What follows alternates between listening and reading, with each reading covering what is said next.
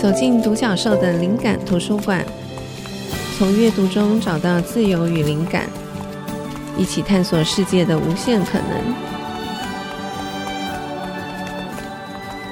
这里是 IC 之音竹客广播 FM 九七点五，欢迎大家收听独角兽的灵感图书馆。我是主持人李慧珍，我们今天要来谈一个大家可能最关心的主题——工作。那邀请到的来宾是最近刚出了一本新书，叫《越工作越自由》的作者 Emily。Emily 好。嗨，主持人慧珍，还有各位听众，大家好，很高兴来这里，我好兴奋哦。对，我也很兴奋。我看到 Emily 其实也很兴奋，因为我跟 Emily 的缘分其实是在她的上一本书《最美五套》。嗯嗯，那时候我忘记我是在哪里看到推荐，然后呃，因为其实那一类书是我比较少接触的，结果我看了以后大受启发，然后我就在独角兽粉专介绍，嗯，然后 Emily 就是有来留言，就我们就因为网络开启了这个友谊，然后后来。Emily 从国外回来的时候，我们见过面，然后那时候聊天就聊到，我觉得好像欲罢不能，就觉得很多方面都很契合。那那时候我是第一次听到 Emily 讲她的这个工作的历程、成长的经验，然后我也觉得非常非常讶异，因为 Emily 的这个她的工作有一些职称是我完全不熟悉的，然后我也觉得她的路线非常有趣，因为我自己在很多场合也常常在沟通，就是。我认为，我觉得人生跟工作其实都不应该是一直线，事实上它也不可能是一直线。可是我们的这个社会主流价值观，或者是我们的教育体制，好像还是在二三十年前的这个思维底下，就说设定一套标准，然后大家就是照着这个标准在走，所以我觉得造成很多人的痛苦。更忧郁，所以我一直想要设法，就说去分享或是沟通我看到的不同的案例，还有我自己的一些观察。所以 Emily 的新书出版，我觉得非常棒。我觉得那完全就是可以作为一个非常的好的例证。所以我想，我先不要透露太多这个细节，因为今天难得邀请到 Emily 回来，我想要请 Emily 自己聊一聊。首先，我想我们先来破题好了，就是 Emily 对工作的看法是什么？为什么你可以不受到这些呃社会主流价值观的影响去走自己的路。嗯，首先我很高兴哦，今天终于跟慧珍可以聊到，因为上一次暑假的时候，其实我们聊了好多，嗯，然后就觉得说，哇，我们很多的那个理念跟信念其实是非常类似，跟甚至相同的，只是说你可能用你的说话的方式，你会用我的方式，但是基本上其实我们在讲同一件事，对，而且我们工作领域其实完全不同，嗯，对，所以工作这件事情，就是我为什么跟大家不一样，其实。老实说，我没有太去思考我跟别人有什么不同，嗯、因为我从来没有期待别人跟我一样。你也没有想说你要跟别人一样。我没有思考过说我应该要跟大家一样。嗯，但是我有一个很清楚的信念，就是说我对自己跟我这个世界非常的好奇。嗯，我好奇我自己是一个什么样的组成，我也好奇这个世界到底是不是只有我现在看到的这个样子。嗯，因为我这本《越工作越自由》是从十八岁开始写起，嗯、那十八岁开始写起的话，就是说我十八岁所能看到的世界，当时虽然我只能看到那样，因为我都我才十八岁嘛，才考完联考，能做的事跟能看到的就是只有那个样子，嗯、但是。我相信还有一大块世界是我看不到的，然后我也相信我有很多的一些能力，他现在还没有发挥出来。那当时我只是一个十八岁的孩子，然后才刚考完联考。我觉得光是这个相信，就是你看不见，但你相信有这样的存在。我认为这是人类最大的天赋吧，就是人类跟其他的动物之所以嗯有不同。嗯、我在书中有写到，就是说，因为我们人可以去相信一些我们眼睛看不见的事情，嗯，我们眼睛可以看得非常的有限，嗯、哦，摆在你前面的，你才知道哦，这会发生，或者说这有可能。但是有太多的事情是在我们眼睛视线之外的，那我们的。呃，智慧应该可以让我们知道说它是有可能的，但是呢，代表说你必须要有相当程度的好奇心。那工作对我而言就是一个，应该是说，好像你也可以说它是一个像那个哆啦 A 梦的那个小叮当的那个任意门，就是我打开了以后，我可以去任何的地方，然后我可以用那个工作去经历我没有感觉到的、我不知道的自己跟我不知道的世界。所以工作对我而言是这么的有趣。我从来没有想说，那别人都不这样做，这会不会？我如果跟别人问，嗯嗯这个完全因为这太有趣了，所以这完全不会让我去。对对对对，这件事情因为有去压过的其他的声音，或者是其他的任何的一些会干扰我的思维，所以我没有那样子想过。我觉得最有趣的一点是因为刚听 Emily 讲，我想听众朋友大家也可以感受得到，Emily 对于工作这件事情，其实压根没有把它跟。必须要恐惧跟害怕连起来，它好像是相反，就说这是一个你可以去探索你的好奇心，是去延伸对这个世界认识的方式。所以有些听众朋友因为还没有看过书，可能不知道，Emily 其实从你在念大学之前你就开始工作了，你去英文补习班，对不对？甚至你还做得太好，还自己创了业，就是你在进大学之前就开始创业了。可这个也不是在你计划当中，它就是因为你的好奇。走出了一条这样子的路，所以我觉得这点还蛮特别的。就是一般人想到工作，好像会有一个刻板印象，觉得那就是一个啊，好像必须要做的很无奈的事情。可是我觉得在你身上，好像看到是一个相反的感受。我觉得这件事情，我觉得非常的有趣。对，嗯，因为其实呃，我自己心里面对工作的一些。想法跟外界看我其实是两个轨道，嗯，然后只是在某些部分，大家看起来好仿佛觉得我很符合社会的期待。哦，假如说我我很努力啊，然后我开了补习学校啊，或者什么，然后也做得很好。对对对，在这一段的看来，大家会以为哦，我好像很符合社会期待，但是其实是因为我在发掘我的能力的时候，我必须要做到这么好。嗯，但是那是为了我自己内心的需求，我想要探索。当我走进一个行业的的时候，我第一个会是想要知道说这个行业谁做的最好，嗯，再过来是这个行业在这个产业里面，这个产业谁做的最好，嗯，我就会一直扩大我的世界。那我想要。站在最山上最顶端的那个地方去俯瞰这整件事情。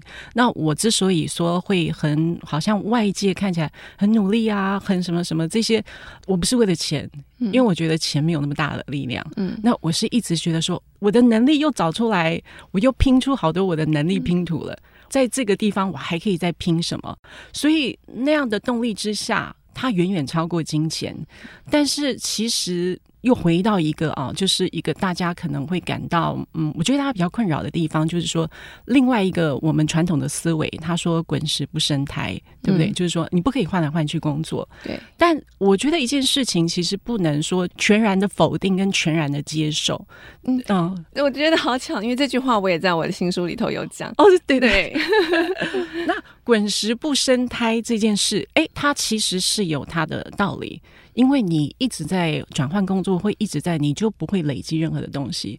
好，但是重点来了，你要累积到什么时候？嗯、你要用多快的速度累积？而且你要累积的是什么？嗯，对，你要累积的是什么？嗯、然后你要累积多久？滚石不生胎。嗯、那如果我们就让它一直生呢？到后来就不要动，那不是就变化石了吗？嗯、那变化石以后要干嘛？就是就是说，所以我们生胎可能就是说我们累积的能力拼图。那我们搜集到某个地方的时候，所以我在书里面我把它变成一个游戏，或者变成一个大学，嗯、一级、二级、三级，最后你是要毕业的，你必须从一个地方毕业。毕业不是说，因为现在的人的毕业并不是退休，对。嗯现在大家的毕业，我其实觉得不能叫毕业，因为毕业是我们大家都有从学校，就是我们修成的某个状态，然后我们光荣的离开到下一个阶段。但是现在的人转职，大部分都是因为不喜欢那个工作。对，哦，我我我不喜欢这个环境，我不喜欢这个工作，我觉得别的地方有更好的。嗯、那其实那个状态没有毕业，嗯，哦，那没有毕业的话，其实如果你还是在一个工作的前期的话，其实你还没有进入。自由的状态，因为自由需要能力，对对，所以这个是对于说你在一个工作场所里面，你到底应该要待多久？嗯、你应该要花多少的力气，把自己的能力拼图全部都完全挖掘出来，像挖矿挖宝一样。嗯、那我是抱着这种心情跟这种。相信去工作，所以才会说看起来好像外界感觉好像一样，但是在某个时间点，你会发现我的选择跟大家是不一样的。对，你很清楚你为什么做这个决定。其实 Emily 刚刚的那个回答里头已经包含好多我想要请她多分享的小的题目。我们先休息一下，等会回来我再进一步请教 Emily。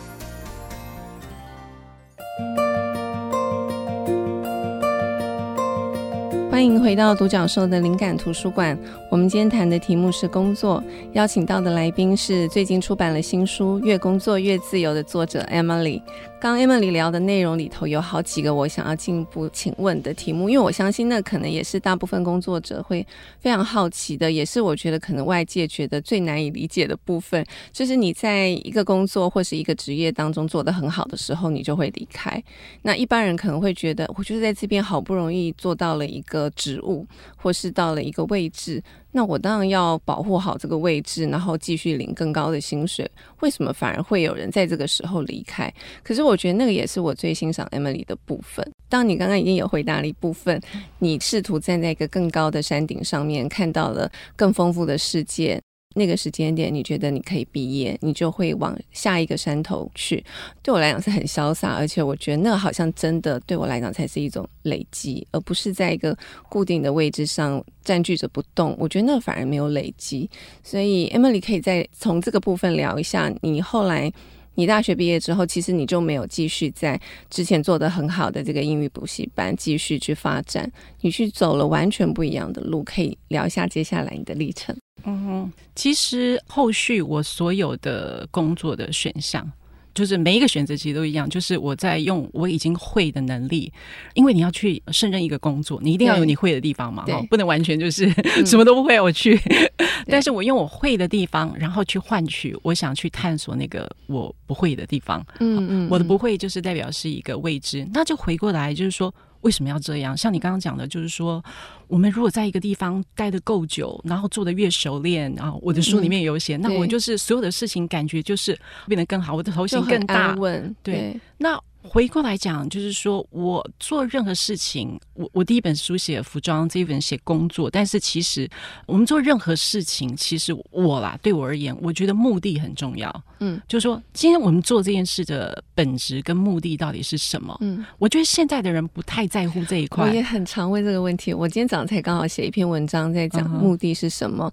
嗯，所以我也觉得这件事很重要。所以他可能要回过头来，我们问自己更根源的问题：工作对我来讲，目的是什么？对，当我们终极目的已经非常清楚，就好像我们要去一个 A 地到 B 地。如果我们已经知道我们要到 B 地，我们的路径就会非常的清楚。那当你在这中间每一个小站，你就说，哎，你要往左转还是往右转的时候，嗯、因为你清楚的你要去 B 地，你非常知道你不会绕远路。嗯，可是现在的人就是因为他不太清楚。工作最终它的本质是什么？当然，这本书我写的很多，我自己很有趣，大家觉得读起来很有趣，嗯、因为我希望说书读起来要有它的趣味，所以它里面有很多我工作的故事。但是前面放了很多什么样的一些大家似是而非的观念，会让你没有办法走到那个本质的地方。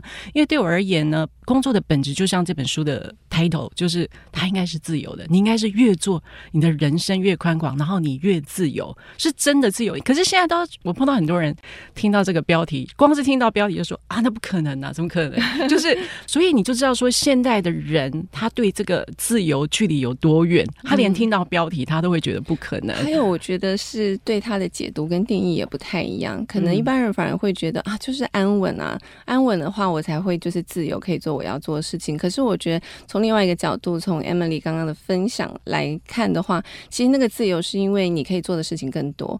因为你累积了更多的能力，所以你可以眺望更远的山头。那个其实是另外一种更开阔的自由。我的感受是这样，所以我觉得可以来作为刚刚 Emily 讲的最好的印证，就是你毕业之后，你去石油探勘船上面工作。我那时候去年跟你聊天的时候，我第一次听到这个词，我在脑袋里面一直无法形成对这几个字的理解。我说那嗯、呃，这是什么工作？我从来没有想象过有这个是我们一般人可以去的。地方吗？然后我看你的书，我才更明白。然后回来，我立刻跟我女儿分享的就是你讲的这个故事。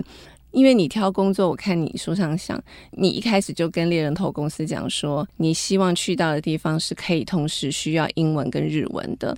这两个语言都需要派上用场的地方，你才要去。哇，我觉得这是一个超级酷的前提。因为一般人就像刚刚讲的，可能我们会比较保守，觉得啊，我去做我能做的事情就好，怎么会去想说我要去挑战一个难度更高的地方？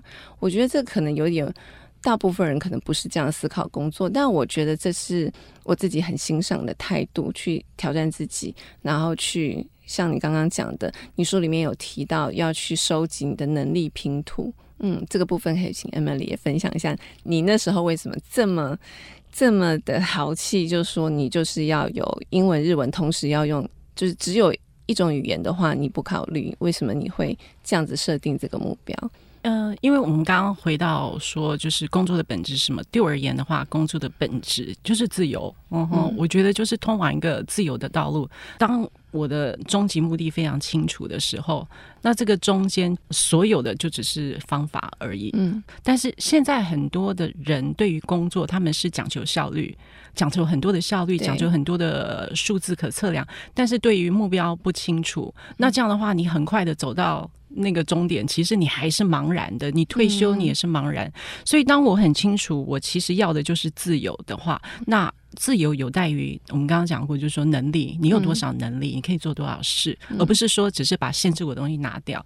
所以，如果是能力的话，那我就要加紧脚步，用光速去搜集我的能力。所以我开的条件非常清楚，我知道我已经会什么了。那我知道哪些东西我还没有，我好像有有这个知识，但是我还没有使用过它，应用过。对对对对，嗯、所以我坚持说，我就是要两种都要使用到，而且我还跟他讲说，我不要当翻译啊，因为我知道我自己个性不太是，因为我这人脑袋里面的东西太多，就是别人在讲话的时候，我没有办法照本宣，我可能脑筋已经想到别的地方去了，哦、是就是最后可能会变成一个很 很都是照自己意思去翻。Okay 所以我知道我自己的个性也不太适合做就是逐字的翻译或是。是口译，但是每一个选择，其实我都有去尝试。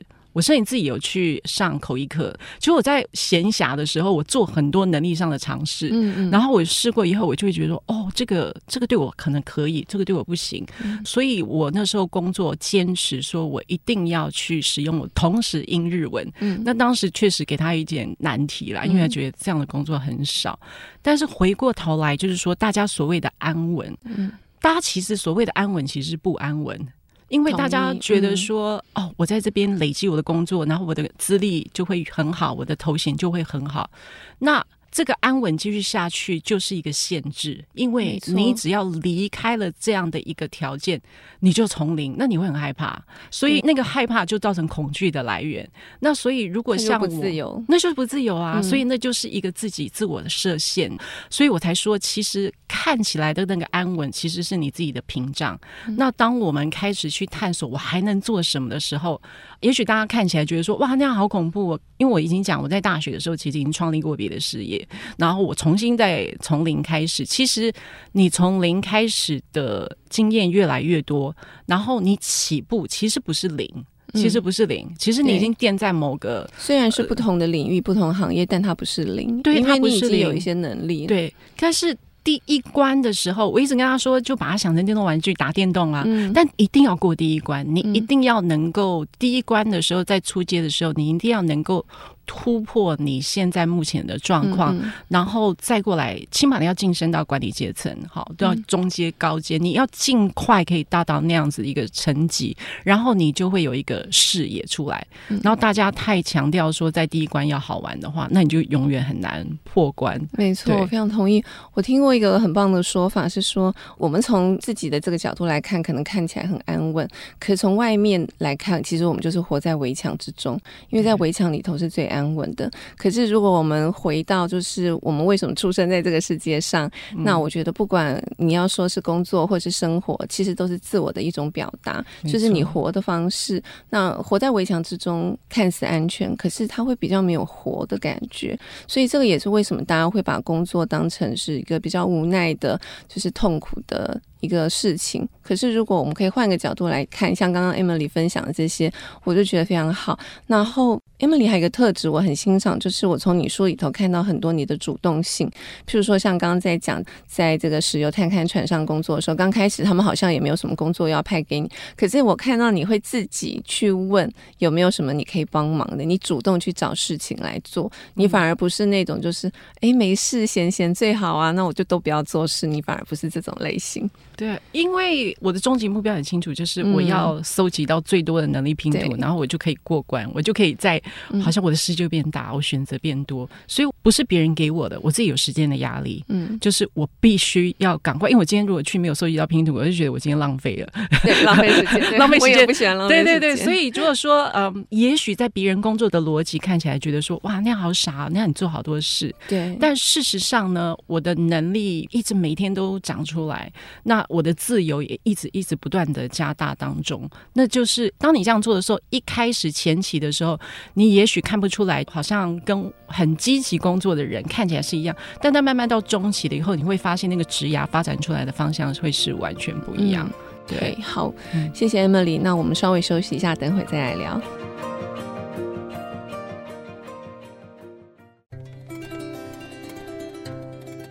欢迎回到独角兽的灵感图书馆。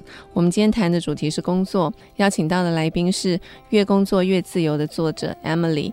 好，我们刚刚聊了很多跟工作有关的事情，我觉得 Emily 也分享了一些自己的经历。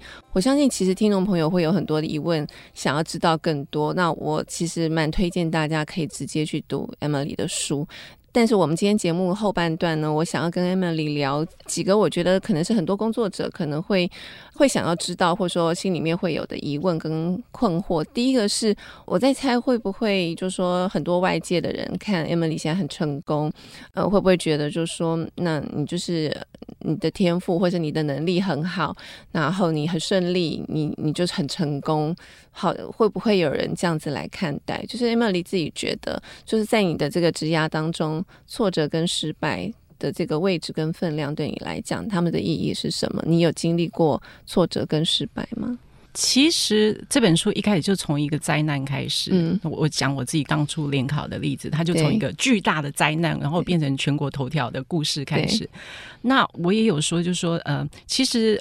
如果是你是以搜集拼图的方式来进行你的职涯的发展，嗯、或是你其实职涯就等于我们的人生，嗯，其实就没有所谓的错误这件事，嗯，那、哦、那反而是如果说你限制自己，我只能过这样的人生，那你就会常常出错，因为事事难预料，因为你不可能都在一个范围里面。那反而是我用这种方式去发展我的职涯的时候，它没有什么所谓的致命的错误。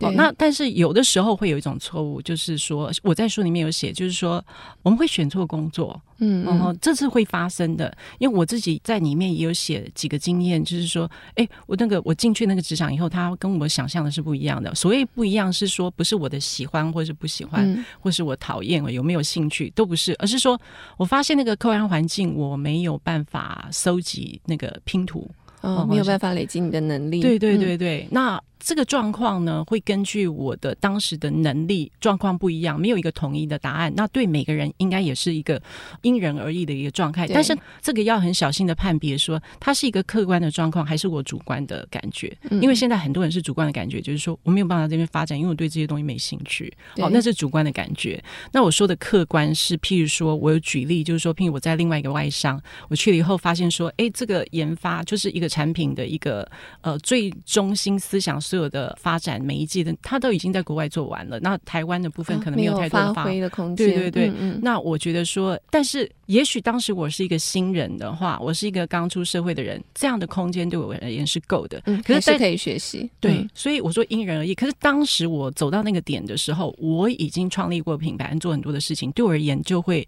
不够。嗯，那所以那个东西就不是职称的问题了，它不是一个职称，或是说呃我的薪水。那有些人会受这个影响，没关系。啊，这个薪水很好啊，而且这个国际品牌听起来很有面子啊。对，那我觉得，因为我的目的很清楚，所以我就会很清楚的做出辨别，就觉得说啊，那这不是适合我的地方。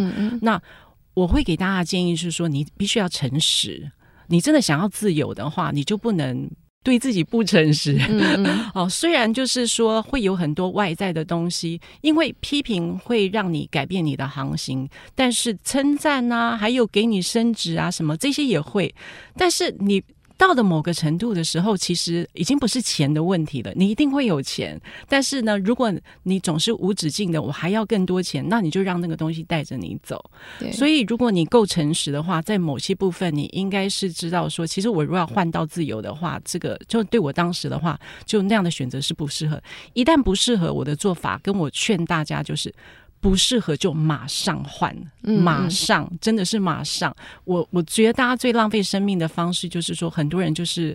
啊，花时间犹豫，或是花时间就是在那边任何彷徨，或是说就是常常会抱怨嘛，哈，或是下班去做一些斜杠啊，嗯嗯，或是说就是说，我觉得那都是一种 idle 的状态，就是说你就是完全停滞，嗯，那那个停滞，我觉得很可惜，非常浪费时间。那很多人会说，那万一我做错决定怎么办？其实我不应该走，那也许我这个工作还有可以留念。嗯，很多人就是在中间这样子，没有办法做决定。事实上，你的状状态应该只有你正在努力的充实收集拼图，或者你不是，不是就是应该要赶快换换到。下一个就是，okay, 所以回过来说，其实主观的因素应该没有太多，嗯，除非有客观的状况让你不能收集拼图，或者这家公司要收啦，那你当然不能收集拼图。对，好，这种客观的就没有办法让你收集拼图，那你要赶快换，就是不要犹豫，因为要其他的话，我觉得那这个是一个错误。但是所谓是错误，其实呃，如果真的是一个无法挽回，无法挽回，就是这就是这样啊。那无法挽回的事情，就赶快修正就好了。嗯嗯。错误最恐怖的是你不修正它，而不是它发生了。我觉得错误最恐怖的事情是你待在那个错误里面。对，那很多的灾难，跟着我们回头看，其实当下你觉得所谓灾难，就是说我没有想到他会这样，哎，就他居然这样。嗯。但是你当下的 action 就会决定，当十年后你回过来看，它是一件好事还是坏事。有的时候它常常会变成一件好事，就像我当初联考的灾难。对，然后我现在可以跟你分享，能跟大家分享，然后写书，或是经历很多工作上的一些历险或是有趣的地方，但是所以它需要时间。那你当下的 action 的修正就是一个最最棒的事情。所以用量来说的话，其实你不会害怕有什么做错或是走错的地方。嗯，OK，我觉得那可能也要回到，就说一开始 Emily 分享，就说我们的目的要非常清楚。对，所以有我觉得有时候我们会。彷徨或是犹豫，但当然，其实我觉得每个人都会有这个时刻。嗯、那不要在那个里头陷太久的关键的原因，就是我们对根源的问题是不是思考的够深？就对我们每一个人自己的生命来讲，工作的目的到底是什么？我觉得这件事情永远要去思考它。就是在工作上遇到的大大小小事，如果我们思考过这个根源，我觉得好像答案会比较容易浮现。另外一个，我也想要请教 Emily，是我自己有。不断分享过，我自己认为，我觉得能力不是一开始就带在身上的，它通常就是边学边做。就有时候我们接受一个挑战，其实我们并没有办法百分之百保证说我一定立刻可以上手做得很好。我并不认为这个是大部分人的状况。我觉得我们在生命的道路上面，其实就是边跌倒边站起来，边学习，然后走得更好。我自己观察的工作者，还有我自己的经验也是这样。所以我的每一个工作历程，其实都不是我准备好我才去做。所以我我看 Emily 的历程，我觉得也是这样。所以当我们要收集能力拼图的时候，意味着你要可以去接受比你现在你有把握的能力，可能要更高一阶或是两阶的东西，那个才叫做挑战。那也不必担心说没有准备好就不能去接受，其实就是边做边学。我不知道 Emily 同不同意这个说法，就是能力不是一开始就带在身上。嗯，这是不是回到说大家恐惧的问题？对，我觉得我常常，譬如说我在工作相谈室，有时候遇到一些咨询的朋友，常常会犹豫的点在这边，就觉得说自己可能对某一个工作有兴趣，譬如说对企划有兴趣，对编辑有兴趣，可是没有这方面的经验。我说这个一点不妨碍你去尝试啊，因为就是不知道才要去探索嘛，对不对？我们两个最爱用的词就是探索，就是如果都知道了，就没有探索的必要啦。嗯、就是因为不知道，所以要去探索，探索了才知道说，哎。我有没有这个潜能？那我还不足的地方在哪里？那知道了不足，你就可以加强吗？我的想法是这样。我觉得这种阵头，这种这很多人都有的一个，嗯、就是说他会在那边纠结。好，嗯、但是呢，我真的认为啦，我诚心的讲，说再多都没有用。嗯，真的就是说，当我们企图用很多的话语让这个人放下他的担心跟恐惧，其实我觉得，嗯。我觉得只有唯一一个解决的方法，就是当事人，就是他怀有这种恐惧的时候，嗯、就是要 action，他就是要去做。所以我在书中把我那种很白痴的状况都写出来，因为我不希望大家觉得说。因为看着我的头衔，会觉得说哇，我好像就是做什么事情都迎刃而解，然后我就觉得你本来就是能力很强的人，所以我才把我那种从如何零零就是真的是很白痴，坐在位置上没有人理我那种状态，就是全部都写出来。嗯、因为我希望年轻的孩子知道说，这所有的事情是怎么开始的。嗯嗯，那这些事情呢，其实呢，你会害怕是正常的。嗯，你不要一直想说。我要消除我的害怕。那有一天，我就我碰到很多年轻人，就是为了要消除这个害怕，他去上很多的课，你知道吗？对，我不是说追求知识不好，追求知识当然是好。然后他总觉得说，我在准备一个什么好了，那我可能会比较有信心。对，但事实上，信心都不来自那些东西。其实有恐惧是 OK 的，紧张是好的。嗯，你就是怀着紧张，用恐惧，甚至脚发抖都没关系。但是你就是去做就好了。对。然后你第一次做的时候，可能也许我不知道，因为你你也是觉得你的心脏会要跳出来的，你快抖死了。好，那没关系，下一次你就会抖的比较少。就是这样。真的。哦，那你下次就会抖百分之九十八，下一次就抖百分之九十。慢慢慢慢慢慢，这真的没有捷径，你就是要去做。对。然后千万不要当知识的巨人，行动的侏儒。就是我准备好多，我知道好多，我懂好多，但是我很不愿意去踏出那一步，然后会希望说自己在一个非常嗯不恐惧的状况下去做。事实上，恐惧还是可以做。对，你可以恐惧着做，那只要你有做就好。对。对我其实也有回应过类似的问题，因为有朋友问我说，怎么样可以得到自信？我想每个人答案可能不一样。那我自己想到的答案是，我觉得你就往困难的地方走去，因为你做过你原来以为你自己做不到的事情，你就会得到新的能力，你就会得到自信。如果一直在做自己本来就会做的事情，那个就比较像是原地踏步。我觉得那个对自信心的增强是比较没有帮助的。另外，我想要就是顺着再请教 Emily。就是刚刚有聊到赚钱这件事，我觉得大部分人真的把工作就是当成赚钱，就是为了赚钱嘛，好像比较少去思考其他，其他可能也会有，但是赚钱可能摆在非常重要的位置。那我也不是说赚钱不重要，对，可是我常会觉得我们把赚钱。就是赚钱这件事情，好像把我们很多东西都绑架住了。所以，就是我也有送 Emily 我的新书，我里面有一篇写说你想赚什么，就是这是我自己的心得啦。我觉得赚后面不只是接钱，其实它可以接很多的东西。但是后面这个句子要怎么填，我觉得每个人一样自己要去探索。那对我来讲，我除了赚钱以外，我还希望我可以赚到，就是 Emily 也很在意，就是自我成长的这个机会。然后还有，譬如说我的健康，还有我跟我重要的人相处的时间，还有对我个人来讲，我一定要有余裕可以去读书或是做别的事情。那可能很多人会觉得说，怎么可能有工作可以让你同时达到这些？但我认为，它就是你心里面有没有这个方向？你认不认为这件事情重要？你认为它重要，它就可能会有；你认为它不重要，它就是完全没机会。而且，就算我没有办法五项全部都有，但至少我有三项。就是，总之对我来讲，我觉得赚后面不只是接钱，因为有些东西你是赔出去以后，你再也赚不回来的。所以我觉得每个人在追求赚钱之前，可能要自己先去完成这个句子。你想赚的除了钱以外还有什么？哪些东西是你一定要保护好，不能赔出去的？那个东西是什么？所以，就是我也想问问看，Emily，你对赚钱、工作赚钱，你在书里面有提到一些观点，可以简单讲一下，你觉得最重要的思考？嗯，我不觉得说去挖掘自己的潜能这件事跟钱有冲突，嗯，哦，它其实没有冲突，而且甚至好，就我们来讲，只要你的重点是钱好了。我觉得你才有可能赚到更多的钱啊！没错，嗯，因为它是计之而来的东西。因为你当你用钱来计算的时候，其实你就觉得，哈，我值得这样做吗？为了那样子，为了为了这些东西，为了这么这个工作，那很多事情你是不愿意付出的，那你就会限制了你自己拼图的探索，然后你就慢慢就没有自由。嗯，但事实上，工作它。必须要越来越自由。那像刚慧珍讲了很多，那是比如说慧珍她想要赚得的东西。嗯嗯，那每个人有自由了以后，想要得到的生活是不一样的。对，也许换另外一个人，他其实想去赛车也不一定哈。对，但是就是说，但你必须要有自由。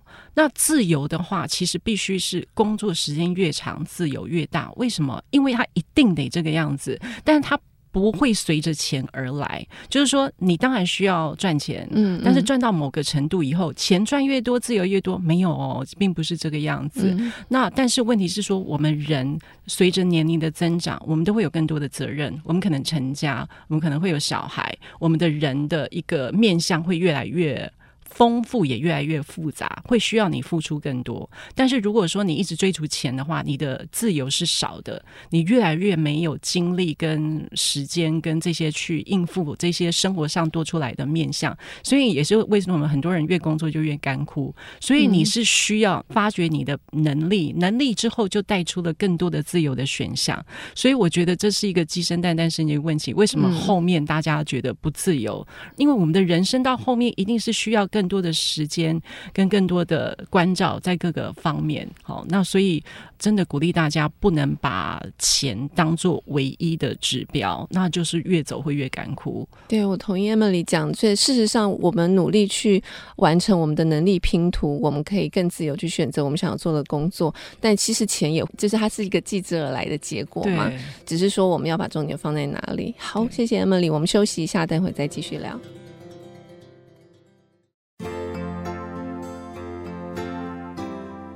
欢迎回到独角兽的灵感图书馆。我们今天谈的主题是工作，邀请到的来宾是《越工作越自由》的作者 Emily。我们最后一段照例都要分享书，呃，我想今天我们先让 Emily 来分享 Emily 想要推荐的书，然后等等我再来分享我的。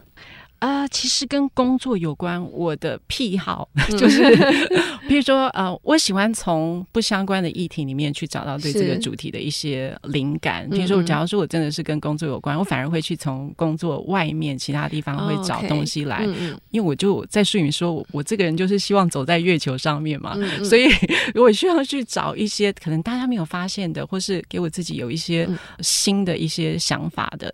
所以，其实我会看非常非常。多各种不同主题的书，如果是工作有关，我们因为我们今天讲的是工作的议题，我会去关心或是会去好奇所有跟我不相干的职业。我回台湾的时候，都会特别去逛书店。像我去年的时候，我就看，哎，我喜欢看年轻人他们做的一些工作上的突破。嗯嗯，像我去年看到一个炸虾人，他的名字叫炸虾人，化名啊，他就他是炸虾人闯荡巴黎还是什么，就是一个人的江湖。然后他是画漫画，然后。我就觉得说，哎，我想听这个年轻人的故事，嗯、所以我不是说大家都一样，但是你你尽量去。听跟看跟你就是落差很大的，年纪落差很大的，或是我常常演讲的时候，人家问我说：“请问我们要看什么可以增进？”因为我是在 forecasting 做做趋势预测，那很多比较多的是设计工作者说：“那我们可以看什么书？”其实我说没有什么不能看啊，就是什么书都，都 就是任何我觉得如果还是从好奇出发，对，对，对，就是什么离我最远，就是我越想象不到，我就会想要看那那好奇。我的看书的那个嗯。幅员很广，从图像的，但是另外一个极端，我很好奇，就除了就是说各种不同的主题，我会对于事物的本质。嗯，事物的本质这件事情，我也会好奇，然后也会注重。所以，工作议题的话，我觉得说，我如果要推荐一本书的话，我会推荐有一本，因为我的阅读大部分，因为我在国外，大部分就是英文。对，后来查了以后，发现它有翻成中文，只是说，因为我没有看过翻译版的哈。但是那本书的英文叫做《Educated》。呃，educated，它中文其实没有完全反映这个书名。嗯、中文它是写“乐色场长大的自学人生”，哦、故事大家可以自己去看。那我讲跟我有比较，我觉得 impact 的部分，嗯嗯、这个女生因为家里面有一些。奇异的宗教的信仰的关系，就是很曲解的一些宗教，所以他的父母是不让他们跟外界接触，而且她是家里面的女生，然后她遭受到很多的暴力，她有偷偷自学，她就看百科全书，然后什么，她就是完全是后来自己偷偷准备考试，后来当了剑桥的博士，哇，对，全部都自学，全部自学，所以她十七岁才第一次坐在课堂，嗯，嗯。啊，那已经是很高的学府了，嗯，那前面十年都是靠她自己的自学，嗯、就是完全。昏天暗日的自学，那因为他们的也没有办法跟外界接触，嗯嗯，然后。我觉得很多人把这本书的重点放在说，哦，你看他现在是剑桥博士哈，然后呢自学可以，可能会跟小孩说，你看自学，但我我的重点不在这个地方。那第一个，他文笔非常的好，我喜欢看文笔流畅的那个，对，文字很重要，对，文字很重要。然后他在回顾他的人生的时候，我觉得他触碰到一个我觉得最基本的，那其实跟我认为的工作有关，就是说，当我们呃学习的这件事。事情，我们如果只是 input 知识的话，嗯，那其实还没有完成教育的一部分。嗯，我觉得看很震撼的是说，他十年自学，他得到很多的知识，但是他坐在课堂开始跟人互动啊，然后开始的时候，他发现他其实没有受过教育。嗯，哦，因为教育是说我获得的这个知识以后，我得到了启蒙。然后我会有一些 action 可以应用在生活中，对，嗯、开始生活，开始活出来我学到的东西。那我觉得工作就是这个样子。嗯、我们在学校里面十八年，或是已经到大学教育完成，嗯、我们学了很多的知识，但是其实那只是一半而已，我们还没开始用。嗯、那甚至说，很多人可能到了大学毕业后就不再学习了，可能我就是在某个状态里面。那我觉得这个是一个很好的例子，就是说他后来借由他。他得到的教育，后来他又进入哈佛，又进入了剑桥。他整个人的生命跟他的思考，他说我没有在控诉我原来的家庭，但是他不断的因为被教育了以后，他启蒙了，他回头一直看他自己的人生，跟尝试到底要不要跟原来原生家庭和解。他的人一直不断的在进化当中。到最后，他到了一个很平稳的状态。嗯、那我觉得那就是教育的目的，这就是我们一直在 grow、一直在成长的目的。哦嗯嗯、所以我很喜欢这本书。这本书其实一直到目前都还是美国的排行榜上面。但我觉得说，可能这个、嗯、对，但是可惜的是，这个翻译的名字可能会让大家对对对，因为其实他这个 educated 是一个很深的意思，嗯、就是说我们作为一个人所受的教育。是不是能够把我们蜕变成另外一个样子，嗯、而不是只是说哦，他十年的自学，然后他可以变成剑桥的博士，慢慢对，会以为对对对对对，所以我觉得这一本对于一个工作的本质，或者作为一个知识的本质，我觉得我会建议大家去看这本书。我觉得这本书很棒。嗯、对，我听你讲以后，我会想看，原来他有这个部分的生命在里头。对，对对，嗯、所以另外一本的话也是关于本质哈，因为我刚刚讲说工作很多面向，那个大家可以自己去找，但本质的。事情，另外一本我觉得很棒是，也是英文，但它在台湾好像卖的很好，是《Psychology of Money》，它是致富心态。哦，致富心态这一本我知道好像在台湾也都在排行榜上。对对对，那我觉得说他也是一个专业的财富的工作者，他去看财富这件事情，他跟一般的投资的书不太一样。我觉得他就回到这个本质当中去探讨说。那金钱，我们怎么操作金钱？金钱到底有什么意义？嗯嗯，那我们到底要操作金钱到什么程度？他去探讨这个金钱操作的本质。那我也觉得它是一个很棒的书，因为其实我们工作大概就是这两个面向：一个是我们的成长、我们的知识；另外一个就是我们希望得到钱。那钱要做什么？那我觉得他以一个华尔街专家的在，他完全不是写。可能看那个会以为说，哦，他是教你怎么买股票，怎么投资。嗯、就我也是看了书评以后，在美国，然后我看到这本书以后，天啊，我真是惊为天人。他几乎是我一开始为什么会写书的一个触动。哦、对，这本书是他那时候，因为他是在疫情当中出来的。嗯、然后我看到这本书的时候，我真的是哇。对我而言很震撼，就是说，对一个呃财富是这个根本根源，我们追求财富到底是为什么？我怎么去操作这个财富？它到底有什么意义？那我觉得他，而且他文笔很好，因为他本来就是一个专业作家，所以我也很推荐这本书。那不过这两本书，因为我都没有看过翻译。但是它起码是有中文版的，我希望说大家可以从中间得到一些新的助力，这样子，嗯、好棒。因为嗯、呃，致富心态也是我本来可能不会想到说要去看，但刚听你介绍，我也觉得哎，我好像应该看一下。那 Emily 看这个书是你已经就说是。这几年看的吗？你觉得如果在更年轻一点的时候看这个书，还是会有收获吗？就是更年轻的朋友，还是要一点工作历练？嗯，我觉得这两本书，因为讲的都是根源，嗯，根源就像譬如说我讲工作，对，它是一个就我们我们终极目标要做什么。嗯，所以我觉得你能越早看越早看，越早知道我的终极目标，那我所有中间根源，对，越早知道我的根源，就是我这样做的目的是为了什么，那会帮助我们大大小小的决定都会尽量往那个方向走。所以我觉得其实你能越早看，那你到如果你中年还没看，那你赶快看。但是人越早看越好。好，对，我中年了，我赶快看。谢谢 Emily。好，那我分享一下我这边的书。我这边就第一本，当我要推荐就是 Emily 的新书《越工作越自由》。我刚一直不小心要讲成“越工作越美丽”，我可能把它跟最美五套连在一起。那我觉得越自由也有机会越美丽。哈，这本书刚刚已经讲了很多，但我最后我只想要分享，就是其中 Emily 有一段，我那时候在写推荐序的时候，我有特别写出来，我很喜欢。你的这个文字的说法，你说我的工作目的是要登陆月球。我希望在工作上，我能踩着只有自己才有的印记，证明自己曾经来过这个世界的足迹。我好喜欢这段话啊，因为我一直觉得工作占我们人生很长时间嘛。嗯、那所以其实我觉得我们把工作跟生活切分开，我一直觉得这件事情有点不太合逻辑。没错，嗯、呃，因为我们如何看待工作，其实就等于看待你三分之二以上的人生。所以我觉得应该要把它合起来看，我们对于我们自己这个生命的期待，其实我觉得它也应该要反映在我们对工作的看待上的。对，所以这个 Emily 的书呢，我是第一本要推荐。那另外，其实我常常分享很很多机会会推荐跟工作有关的书，因为可能这方面的要稿跟演讲也比较多一点。那我反复会推荐的就是这几本。第一本是是你让工作不一样。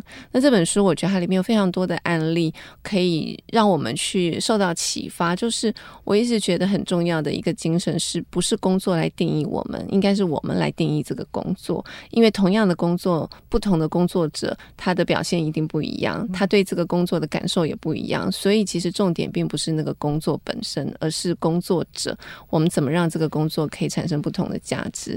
所以这是另外一本我推荐。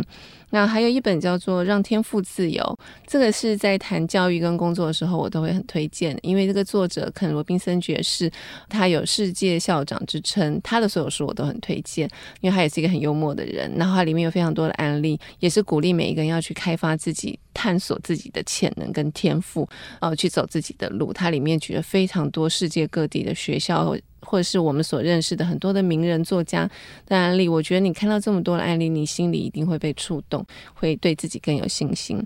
最后一本是除了自己成为不了别人，那这本书我也有在独角兽的粉砖推荐过，它是一个生物学家写的书。那我觉得生物学家写的这种类似心灵成长的书，我一样我也觉得很好奇，他说他会怎么写，他能怎么讲，就发现哎。我蛮被他说服的，因为他就用生物学上的这些生物的特性来分享，就是说，其实每个生物、每个生命都是一样的，你不一定要跟所有人一样，你可以在你的这个 niche 上面去得到你的第一，所以每一个人都是你自己的第一，不需要去跟别人在同一个竞争场上去拼的你死我活。重要的是你要找到自己的优势跟特点，所以这本书。因为它很轻薄短小，很好读，然后我觉得蛮有说服力的，所以也推荐给大家。好，今天我们聊工作，其实聊的我觉得内容蛮丰富、蛮扎实的。谢谢 Emily。其实我觉得这个话题还有很多方面可以聊，因为我觉得每一个人的处境。跟遇到的困难都不太一样，可是我希望今天的分享有带给听众朋友们，真的是比较关于本质性的、根源性的一些思考。嗯、那如果听众朋友还有一些疑问，我真的推荐大家可以去读 Emily 的书。然后，如果你也可以去追踪 Emily 的粉砖，跟她个人的脸书，有什么问题也可以在那里提出来。